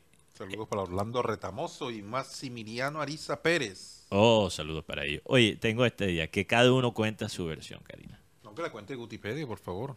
Yo, sería bueno que cada uno cuente su versión. Y después Rocha colabora si es acertada lo que él dijo. Oye, es buena estrategia, Rocha. Con, con la música de ok, señores, multimillonario. Sí. pónganme la musiquita de la historia. No, no, no. El de quién quiere ser millonario, Karina. ¿En El serio? de la noticia. Esa. No, a mí me gusta, a mí me gusta la otra. Ah, ok. Porque quiero que Guti lo- la cuente con toda la seriedad No. del mundo. Va- vamos con la, con la, con la típica. Esta, Ahí vamos. ok. Eh, érase tipo 7 de la noche el día de ayer. Salimos de entrenamiento con un temor porque de pronto cuando uno ya para salir de ahí eso es más oscuro que, que la vida de muchos. A mí por lo menos, y esto sí lo reconozco, se me olvidó avisarle a Juan Carlos Rocha que, que un co- otro colega me iba a hacer el favor de llevarme a 38 con 38. Pero no digas a dónde ibas, por Dios. No, no, es que estoy, estoy tratando de decir por qué no le, por qué no me fui con Rocha, porque Rocha iba para otra parte, que después me quedaba muchísimo más lejos y mucho más incómodo para coger un transporte para mi casa. Mi gran error, y la disculpa es no avisarle a Rocha. Ese fue mi gran error. Pero esa fue la versión que contaste aquí. Sí, sí, esa fue la versión que él 38 contó con aquí 38. Es mi versión. Ah, y que se le murió el celular, entonces Y por entonces eso se no. muere el celular, entonces yo digo, Exactamente. listo. yo, no- yo ese cuento y que a mí se me Eh, murió el eh, celular. ese con- cuento parece como de Sí. novio tóxico. Imagínate. Pero ajá, Juan necesita- Carlos Rocha, ¿cuál es la versión tuya? Es que el problema es que él estaba al lado mío cuando yo estaba recogiendo los equipos, porque yo llevo un equipo de producción para el tema de la rueda de prensa y eso, estamos haciendo un en vivo. Él estaba al lado mío. Cuando de pronto ya terminamos de recoger, él me dice, oye, ¿y Gutipedio? Y yo, Gutipedio, Gutipedio, voy y pregunto Gutipedio, nadie lo ha visto, nadie lo ha visto. Y yo le pregunto a- al señor Púa, oye, se tienen que ir. Salimos de allá como a las 10 de la noche buscando a Gutipedio de la sede deportiva de Elita de Char. Me viene a llamar, me viene a colocar un mensaje que me escribió. No, Lo que- dejaste en visto. Estoy en No, respondí 38 con enseguida. 38. Ah, porque hay que De dejarlo una. en visto duele. No, le respondí. ¿Y qué, y qué te respondí? Eh, estoy aquí todavía, eran como las 8 y pico, no eran las 10, así que Rocha, no, eh, con ese, cuento no. Yo le, yo le, yo le, yo le respondí, yo no le creí porque... Borraste los mensajes, No, yo- Benjamín. Muestra los mensajes, Guru. Léeme, de- saca de- el vamos celular a y lo revisar leo. después los No, no, mensajes. no, ahorita y ni, ni ahorita ni que ahorita. Estamos aquí. El primer mensaje de Rocha fue, ¿estás bien, Guti? No, no, no, no, bueno, lo cierto es Rocha, que... manda los mensajes a producción y aquí los mostramos. en- Sí, Rocha, mándaselo, yo no- a buscar, yo no- yo- Borra- la conversación, Rocha. No, aquí está. Como me escribe tanta gente. Oye, lo tiene, re- lo tiene registrado como faltón. eh. Los que refritan, me imagino. Imagínate. Los que refritan. No, no, No, pero... Uy. ¿Escucharon lo que dijo Alan Lara? No, que sí, el ya- Guti al- A las 8 por la 31. por la 38. 38. 38 con Lo 38. cierto es Ajá. que cuando ya yo... ¿Qué llego estabas a mi- haciendo llego a mi casa, allá, Guti? ya me tranquilicé. Porque. ¿Cómo? No, porque de todas maneras, como te digo, salir de ese, de ese lugar en Ah, la noche es muy pesado. Sí. Ro- Rocha que conoce bastante porque a ver, le ha tocado ir a ruedas de prensa de- que se terminan a las 6, 7 de la noche. Sí. Me parece que, y es un consejo, no sé si para Junior, por lo menos que iluminen esas calles, esa vía, porque eso es muy oscuro. Eso O sea, es- la vía de... de- la eh, vía- no, las- y, no, y la vía de entrada también, Rocha, porque uno ese, por ahí uno entra y puede encontrar una culebra, una culebra. No, Una no sé si anaconda. anaconda, pero una culebra. Producción dice que es una No, anaconda. porque hay- eh, cuando tú entras a la sede, bueno, y esto también es, ¿Anaconda de qué tipo? ah, no sé. Eh, no, ahí sí Hay no varias sé. anacondas. Entonces lo que, Porque tú sabes que las anacondas son el único, el- la única culebra que puede tragar un humano. Nada más. Exacto. Yo sé, yo he, bueno, Uy, no. yo No, ni mejor ni siquiera- hables de eso porque no me puedo ni he imaginar. escuchado anaconda como Oigan, algo coloquial. Vamos como- a hablar de los Juegos Panamericanos. Aparentemente el presidente Gustavo Petro dijo Sí. o, o se dijo desde su oficina que Sí. la próxima semana se va a tomar una decisión con respecto a los Juegos Panamericanos. ya se perdió un año Sí. Se perdió un año sin... sin, sin ejecutar nada. Pero como tenemos nuestros, nuestros eh, ¿cómo se dice? Centros deportivos en tan buen estado. No, Es- eh, aquí hay lo que estoy hacer, diciendo aquí irónicamente. todavía hay que hacer Tenemos el la- la- velódromo. Tenemos Eh, la, la piscina olímpica que no está funcionando. El estadio de Pero béisbol ¿cómo se mueve Barranquilla, Karina? Y ¿Cómo otra- se arreglan las cosas? No, y el, y el tema es que ha faltado apoyo aquí en el tema local. Porque ¿cómo es posible que la Secretaría de Deportes eh, no apoya a los, eh, más que todo a los deportistas? Porque dicen que no le corresponden porque ellos pertenecen a una liga y la liga tiene que eh, responder o tiene que hacer su, su apoyo es a través de Indeportes. Pero la mayoría de los deportistas que pertenecen a esas ligas que, que van representando a nuestro departamento, el 90%, Mateo, son de Barranquilla los deportistas. Oye, oye, pero Esto- qué raro, qué raro, porque el, el día del evento de, del Congreso yo, yo dije, wow, que Estoy escuchando hablando de que tenemos 3.500 deportistas y, tre- y tenemos más de 18. Son poquitas, los poquitos los que están que están recibiendo ayuda. Por lo menos los deportes de gran impacto o, o gran trascendencia, como, como los deportes de combate, de boxeo, de atletismo, aquí no reciben nada. Que chapa, que No, no, chapazo. no reciben. Sería Oye, bueno pero hacer el la seguimiento ministra- con Raúl Pinzón, Karina. Una vez lo entrevistamos hace, Sí, sí, mucho, sí, hace tiempo, mucho tiempo. varios años atrás. Pero la ministra Sí. de- del deporte, Astrid Rodríguez, Ujú. eh, ella parece que, que charló con eh, Mauricio Gómez, un senador Sí. costeño, bastante controversial, el doctor Mauricio Gómez. Sí, el, el que el otro día armó escándalo, gracias a Dios que alguien lo hizo sobre aire, porque, Karina, yo honestamente me llegó el recibo ayer. En serio, ya llegó. Yo no voy a decir, en cuan- yo solo les aclaro, yo vivo solo. Yo no uso el aire en el día. Mateo, ¿por cuánto te vino? Te cuento después. La Ah. vaina es una locura. Yo, yo, yo voy a tener que llamar. En serio, yo voy a tener que armar un escándalo, decirle, le voy a boletear al aire mi programa. O sea, vamos a dejarlo así. es mi porque a último mí me recurso. pasó algo usual. A mí me vino por el doble que normalmente me viene. A ti también. a mí también, casi el doble. No el Entonces doble, ya hay algo ahí extraño, que- definitivamente. o sea, realmente Una cosa- una locura Sí, el una precio locura. Que me llegó. Nunca me había llegado tan costoso. Mm. Nunca.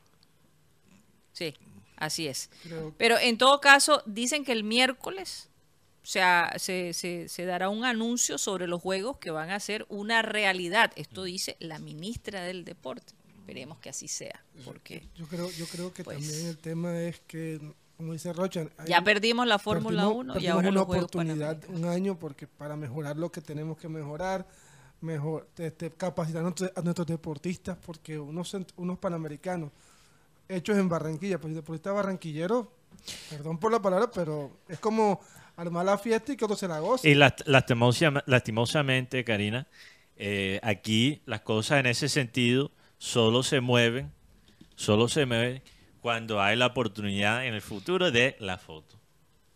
El, el, el ambiente, tú sabes, de celebración, el, las cámaras prendidas. Solo ahí se mueven aquí las cosas. Sí. Cuando el alcalde se puede tomar una foto con... No, y lo más probable, Mateo, un- lo más probable es que cuando se hagan los Juegos Panamericanos y haya toda esa fanfarria, el presidente va a estar ahí en primera. Bueno, también el presidente es alguien. en- Mira, lo de la política del deporte es todos lados políticos, todo tipo. O sea, eso. Ah, sí. Llegó esta vaina y que él usa la política y yo no. No, no. es Llegó otro cansón, todo el presidente. mundo Pero lo más usa. lindo del deporte y que no podemos olvidar es que el deporte, no solo los atletas, pero el deporte une. Sí. El deporte une. El, el- unir. el deporte, por lo menos de unos años atrás, unía. Ahora es la pelea quién gana más Sería como otro presidente, ¿no? en algunos momentos. Bueno, oye, otra cosita que, que me llamó mucho la atención y es el hecho de que Juan Guillermo Cuadrado será el número 7 del Inter de Milán. Y el número 7 no es cualquier cosa, ¿verdad, Benjamín Gutiérrez? El Tengo entendido que el 7 lo han llevado grandes jugadores. Sí, jugadores como Luis Figo, Dejan Stankovic, Ricardo Cuaresma, el mismo Zanetti, Daniel Osvaldo y, y ahora Juan Guillermo Cuadrado. O sea, es una. Oye, como, como Luis. Luis tiene el 7. Sí, ¿no? ese es el Liverpool. Y claro. también el número 7, que es el número perfecto, de acuerdo a la Biblia, se lo dieron y ahora cuadrado el 7 también. Sí, dos colombianos con siete y dos en dos clubes donde el siete es un número supremamente importante. Y los lo Interesante. otros, los únicos dos colombianos que están en equipos históricos y grandes. Ahora mismo. Ahora mismo sí. Porque quieren. Bueno, Oye, pero qué bien por cuadrado, la verdad, Sí. porque él en Juventus no tuvo su mejor... Bueno, tuvo momentos. al final, al, final. final. Al Eh, final el- se el- la carrera de, de Cuadrado eh, en Juventus Karina es una de las mejores carreras que ha tenido un colombiano en Europa. Sí, sí, sí. ¿ok? sí, Por la cantidad de títulos que él ganó. Sí, sí, Yo diría, estamos estábamos hablando de los cinco, los top 5 en, eh, en Europa, colombianos en Europa. Sí, en ningún orden hablamos de Iván Ramiro Córdoba, hablamos de, obviamente, Cuadrado, tiene que estar en ese top 5, Falcao. James, Falcao, Falcao. o sea, lo que hizo Cuadrado en Juventus dejó mucha huella. Al final, ya por la edad, por ciertas lesiones, eh, ya los hinchas de Juventus estaban criticándolo un poco fuerte al final. Ahora, ¿cómo está el ambiente para Cuadrado finalmente eh, por En los Inter- hinchas, eh, de, de Milán? Porque Sí. ellos no estaban muy contentos de ver a Cuadrado después de haber sido un gran rival, ¿no? Bueno, no Están creo Y además haberse metido con varios de los jugadores. Y, ahora con el número. Tan Y importante. Están sorprendidos porque, bueno, recordemos que Cuadrado iba a llegar, como decimos aquí, como la variante o el, reempla- o la suplente, el suplente de Denzel Dumfries. ¿Qué pasó? La pretemporada de Cuadrado ha sido tan buena Sí. que los mismos tifosis del Inter dicen Cuadrado titular y que... este- Vamos a darle la Sí, oportunidad. por- por ejemplo, jugadores como Alexis Sánchez, que usó el 7, Jan Karamok, Joao Cancelo, Geoffrey Condobia, Daniel Osvaldo, que ahora es cantante, Aisha Belfodil, un argelino, No, en serio, Daniel Yo Osvaldo. sé, yo sé. Ezequiel es- Él, él antes jugaba en Southampton. Y se retiró del Southampton porque él, él dijo a los 34, ya el fútbol no me Es- interesa tanto, me voy a meter en el rock. sí, Ezequiel Echeloto, Bien por él. Philippe Coutinho, Gianpaolo Pazzini, Ricardo Cuaresma, un tal Luis Figo, Imagínate. Andy Van der Meide, Sergio Concienzao y Antonio Pacheco, entre otros. Y aquí los demás son jugadores de antaño y figuras de Inter. Bueno, y la Serie A comienza este fin de semana. Hay varios sudamericanos que son protagonistas en esa liga. Vamos a ver cómo le va a Dubán Zapata en su nuevo equipo en Roma. Ver a Zapata ya. Jerry Mina en, en Fiorentina. Jerry Mina en Fiorentina, Dubán Zapata en Roma, Lu- Luis Muriel se quedó en Atalanta. Va a ser Hasta en- hoy. hasta ahora. Vamos a ver cómo Dubán Zapata eh, se puede potencializar con un técnico como, como Mou- Mourinho. Me interesa muchísimo cómo José Mourinho va a usar me a, gusta esta Roma a Duván porque Zapata. Luca- Lucas Beltrán, que fue figura en River Plate este año, eh, ahora está en la Fiorentina, entonces... esta Roma me gusta porque llegan dos jugadores volantes de marca, esos que le gustan a Mourinho, que son Leandro Paredes Sí. y Renato Sánchez, el portugués. No, eh, mira, la liga italiana ha mejorado muchísimo. Yo creo que detrás de... Pinta que está regresando. Está regresando lo que antes era Sí. años atrás y la liga, yo no digo que la liga italiana sea la segunda mejor. Aunque hay argumentos para eso por, por lo que hizo Inter y, y Milán en la Champions League el año eh, pasado. Pero es la segunda liga que yo sigo ahora mismo en, en Europa detrás de la Premier League que continúa también este fin de Porque semana. realmente la Liga Española ha tenido sus bajones, ¿no? Cada desde año que baja sí, o sea, más. es una cosa- realmente eh, Oye, yo vi Sí, ha una... perdido mucho lujo. A, a- a Luis Díaz lo entrevistaron Sí, en ESPN, en. ESPN y le preguntaron por el Junior, Sí. que qué pensaba él. Y él dijo, yo sufro igual que ustedes. Por la cuestión del horario, a veces no logra ver los partidos, pero cuando tiene la oportunidad lo hace y dice, hombre, hay momentos de mala racha. Y, y- y él siente que el Junior está pasando por ese momento de mala racha, pero que eventualmente va a levantar cabeza. Yo digo, bueno, hombre de fe. Yo, yo les hago esta pregunta. ¿Qué, qué hacen ustedes? ¿Qué hacen ustedes cuando el Junior está en una mala racha? Cinco, vamos, yo creo que aquí como Mateo grupo Rocha está sangrando. Está sangrando. Rocha, ¿qué Sí, pasó? No sé. Bueno, Las malas vibras, Rocha.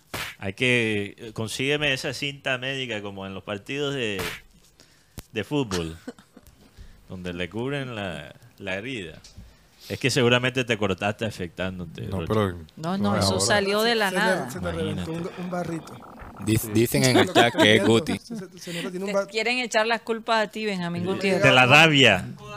Un Que, codazo. eh, eh, codazo. corte, eh, algo hiciste ahí. No, nada, hemos cortado todavía. Una magia oscura te hizo ahí Guti, quién sabe. Hablando de malas energías. Pero Guti, Oiga, regáleme un segundito hablando Sí. de la magia oscura. Tengo la prueba de lo que estábamos hablando, el hecho sucedido entre Juan Carlos y Guti. Tienes ¿Cómo la prueba. Tienes aquí los chats. La, la captura del chat, sí señor. Ok. A ver, vamos a ver. Veamos aquí. Hola Rocha, ¿cómo estás? Me trajo Sebastián Lemos de Toque Sport. Pa' fre. Ah, porque. y después Rocha manda un audio. Pone el audio. Ahí, tenemos el audio. No se puede. No. Ah, no se puede. No se Entonces, eh, me imagino que el, audio no fue radial. No, no es radial. pues. Ok, No, porque y, tenía rabia. y después Guti dice pa' fregate. ¿Qué habrá dicho viste. Rocha? Que... mira la hora. Rocha en el audio le dice, estaba preocupado porque te fuiste, mira la hora y todo que eso. avisar. Rocha pensando, joda, Guti, pensé que te había cogido el violador de borracho. Fíjense, es que, es que eh, la verdad es que las historias entre Guti y Rocha ustedes no se la imaginan. Hay una particularmente que compartimos aquí en el estudio No, que cosas. quedará y morirá con nosotros. Hay cosas que en 10 es un años voy a secreto que jamás revelaremos, pero lo que yo vi, Bueno, tú, Karina. uff, me quito el sombrero. Hay no, yo no lo vi, a mí me mandaron un video. Mira, hay cosas que yo voy a contar en 10 años. y- pero van a tener que- Claro, van a tener- claro que lo vamos Pero a contar. Yo tengo... De Sí, Rocha está sangrando sigue bastante. sangrando. Yo creo que vamos a tener que terminar el programa porque rabia. aquí... Óyeme, ¿será que, que, tú sabes, que hay gente a veces que desea mal a las personas? Sí, yo creo que quizás un colega, quién sabe qué, Rocha mató una cámara y te puso. Guti lo está pateando por debajo de la mesa. Pero es en la cara. Es en la cara todo. ¿Cómo le va a patear? Bueno, No, no creo. Karina, yo tengo, Oye, se nos acabó el tiempo. antes de acabar el tiempo, Ujú. Maneras de soportar una mala racha de tu equipo. Imagínate. Y uno que lo toca, le toca cubrir esas malas rachas. Sí, imagínate, a nosotros no tenemos la opción. Aquí no tenemos la opción de desconectar. De desconectar No, sí tenemos la opción. Bueno, Optamos no hacerlo. casi Pero de que podemos, podemos. Podemos, sí. Sí. Deberíamos es otra cosa. Deberíamos es otra cosa. Que la gente, la gente con quien normalmente hablo del Junior, yo les digo, por favor, no me mencionen ese tema porque ustedes se pueden desconectar. Yo tengo que hablar de esa vaina todos los días. Eh, correcto, y cuando uno está en la calle la gente hablándote de Junior, Exacto, y, y yo digo, no, no, no. No, pero tú no sabes que me pasó ayer cuando estaba viendo el, el programa de Win, después de haber hablado y todo, y escuchar a estos eh, periodistas rascarse la cabeza como diciendo, ¿y qué esto? ¿Cómo? ¿Esto Y qué es? entonces yo decía, wow, es que lo mismo nos pasa a nosotros, el mismo sentir que ellos tenían. Era el sentido de frustración que... Por a mí me contaron que hay un evento mañana en Puerto Colombia para el uso de cannabis, entonces yo obviamente no voy a estar, pero no sé, si te quieres olvidar el, del Junior, Esa es tu solución, Mateo. Sobre- vete a Puerto Colombia y no Sobre sé. todo porque No se preocupe, juegas yo contra voy un a reportar. verde también. Ah, ¿qué? Mañana juegas contra un equipo verde. Imagínate. Contra... Yo lo único que digo es que yo te crié a ti hasta los 18. No, yo, Karina, dije que no voy a estar, No, que estás... por si acaso, por si Estás ac- insinuando. No estoy insinuando nada. Por si acaso están diciendo, Ah. ¿qué le habrá metido esta señora en la cabeza a No, este no, muchacho no. que Y está recomendando Tox- este tipo de Tox cosas? es el- no, yo aquí... Benji nadie- y Guti van a reportar el, el evento. Vamos a mandar a Guti... Pero para salvarme de salud, yo te crié hasta los 18. Vamos a mandar a Guti con una con un cabello rasta, ok, a Puerto Colombia. De camuflado. Como dicen undercover, ¿no? Los policías que van, como los criminales, a ver, pe- Infiltrado. infiltrado. Guti va a ser... de civil. Sí, exacto. Oye, yo tengo una peluca de rasta así con... de Jamaica. Ay, no Sí, de- sí, no de tenemos ideas. uno. No, en serio, No, mandamos a verdad. Guti con Tox Camargo Ah, no. a Puerto Colombia. Pero Guti, no tienes que... No, no, es que con la Consumir compa- con- con ningún la tipo de- No, gracias, después No. me deja botado. Es que no. Tox Tox dice que no lleva a Guti porque No, después lo no, lleva, lo deja no. botado. Ya tienes mala fama de que, de que te vas con otro muy fácilmente. Así es, así es. Imagínate. Eso sonó raro. Eso sí, Sí, es sonó verdad, uno tirado. Bueno, ok, se nos acabó el tiempo, señores. Espero que hayan pasado un rato ameno como nosotros lo hemos hecho el día de hoy. Gracias por estar con nosotros siempre, por sus comentarios eh, buenos y por sus comentarios de retos también. Porque hay comentarios que te retan y eso hay que aceptarlo. Eh, vamos a pedirle a nuestro amado Abel González Chávez que despida el programa y feliz fin de semana.